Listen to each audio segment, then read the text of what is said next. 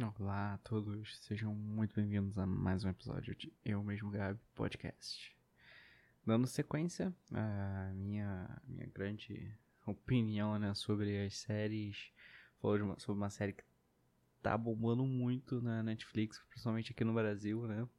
Série brasileira, Cidade Invisível. Bem, vamos lá. Então, antes de começar a minha opinião, eu queria só lembrar que vai, é, esse episódio contém spoiler, né? Como as minhas opiniões geralmente contêm, tem spoiler sobre série, não tudo. Contém spoiler. Então, se você não viu a série, corre, assiste, tá muito legal. Depois volta aqui e vê o que, que eu achei e a gente até conversa sobre, beleza? Então é isso. Atenção, tem spoiler, vejam a série e aí volta. Ou então, se não quiserem ver a série, curtam o episódio e vocês vão ver a minha opinião. De repente, a minha opinião de fato para, façam vocês querer, quererem ver a série, né? Então, vamos lá, vamos pro episódio. Tamo junto. Cidade Invisível. O que acontece com essa série? Ela é uma série brasileira, né? Ela se passa no Brasil e ela aborda o folclore brasileiro, o que é uma coisa muito bacana, né? A gente tem uma abordagem com aquela pegada, aquelas séries sobre místico e magia, séries, séries americanas, né, no caso. É só que trazido isso para a cultura brasileira. E é aí que eu acredito que ela deve chamar bastante atenção, né? Porque tem bons atores, tem principalmente pro Brasil, tem essa apropriação cultural muito da hora, você fala sobre o Saci, Tutumarambá, e aí tem a Yara, Curupira. Então, assim, você tem esses personagens históricos, folclóricos do Brasil, e você vê eles ali, né, a personificação. Claro que é, adaptados para até para trazer um pouquinho para uma coletividade da, das pessoas que estão assistindo, né? E assim, vamos lá. Série se passa no Brasil, claro. É, tem cenas que eu vi que foram filmadas no Rio de Janeiro. E a ideia é que existe uma reserva, né, uma, uma aldeia, um vilarejo, que gostariam muito que ele entrasse como, como centro histórico para que ele pudesse ser preservado. E aí tem uma, uma empresa que quer derrubar tudo para poder construir, enfim, prédios e shopping, entre outras coisas. E aí essa empresa meio que sabota, né? Faz um incêndio e aí libera um espírito maligno que tinha sido aprisionado de um caçador que tentou é, matar o Curupira.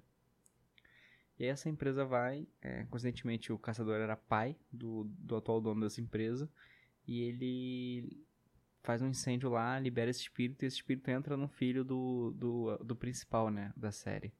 E a filha mata a mãe, uma loucura. Mas enfim.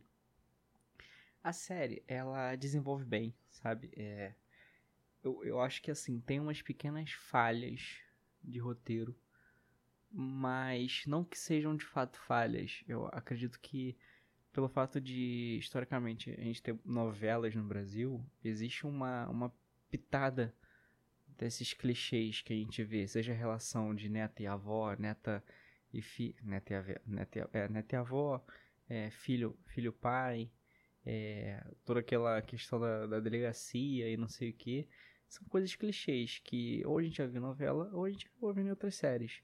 Então, meio que fazem parte, mas não acrescentam. O fato de a gente estar acostumado meio que traz pra gente só uma, uma coerência. Não, não, não é a mais nem a menos. É, e, e, o que eu acho mais incrível dessa série, o que eu mais gostei, é justamente por ter essa abordagem de magia sobrenatural é, apropriada pro folclore brasileiro. Isso, pelo menos assim, eu acredito que para muita gente que é do Brasil e tá vendo essa série, é isso que tá chamando muita atenção, né?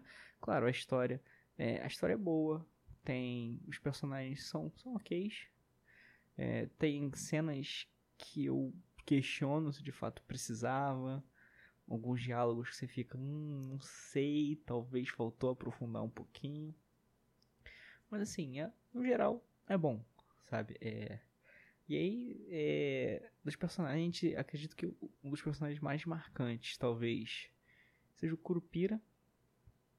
Porque é, meio que existe uma transição muito forte de quem ele era para quem ele foi e para quem ele voltou a ser É, a transformação dele de volta para a criatura, Curupira, é incrível. Só que a gente não, não entende muito bem o que aconteceu para ele deixar de ser o Curupira.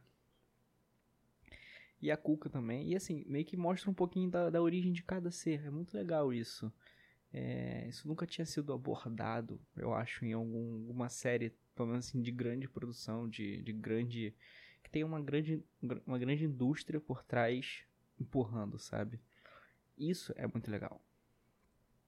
E aí, continuando, é, eu, eu, eu acho assim, o, até o plot acontecer, né, de aparecer o vilão, assim, as coisas são previsíveis, sabe? É, você vê que no começo você fica meio sem entender o que tá acontecendo e você até se questiona algumas coisas já. Será que de fato ele que tá matando os, os que meio que é isso, né? O corpo seco é esse é essa criatura mal, o espírito do mal e ele quer vingança dos das outras criaturas folclóricas, né? Que ele queria matar o Curupira e ele quer vingança e o objetivo final dele é matar o Curupira.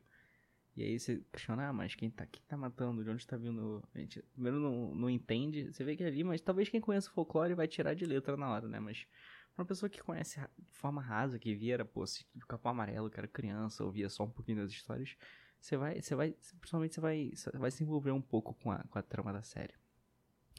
E assim, o fato do vilão estar no corpo da filha dele, você fica assim.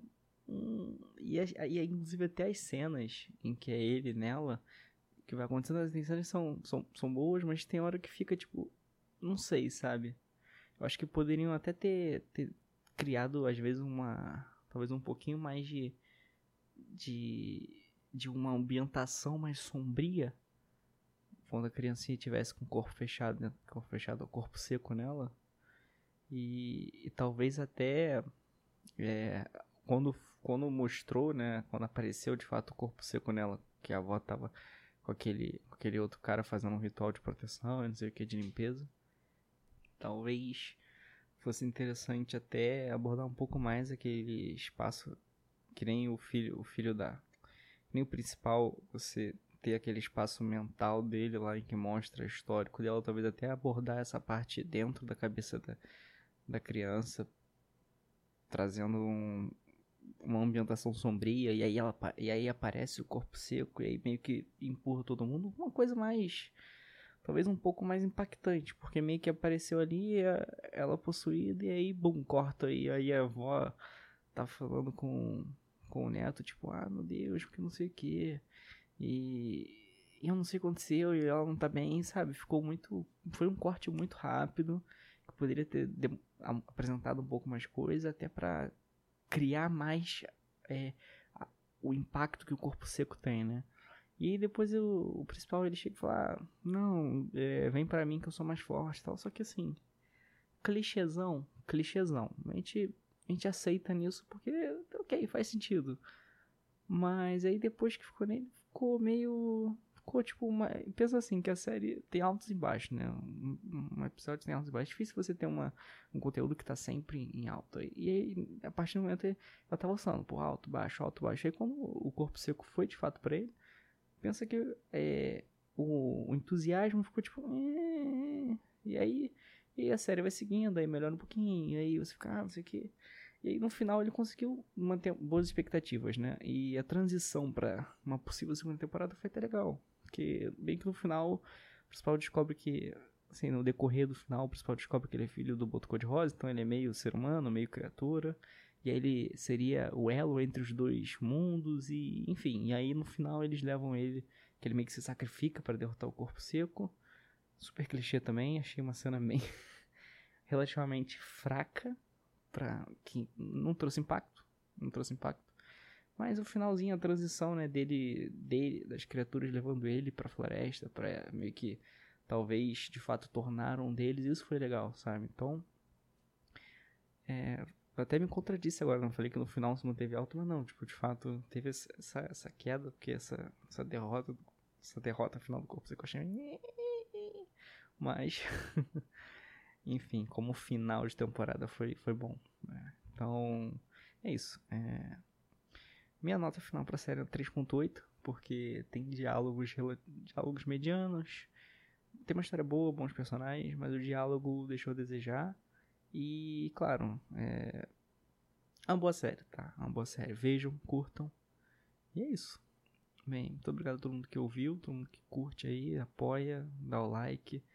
Se quiserem comentar também, fique à vontade. Isso aqui é minha opinião, vocês podem ter de vocês. É só comentar, a gente até conversa. E é gente, tenham um bom dia, uma ótima tarde, uma ótima noite, uma ótima semana. É isso. Fiquem bem e até a próxima.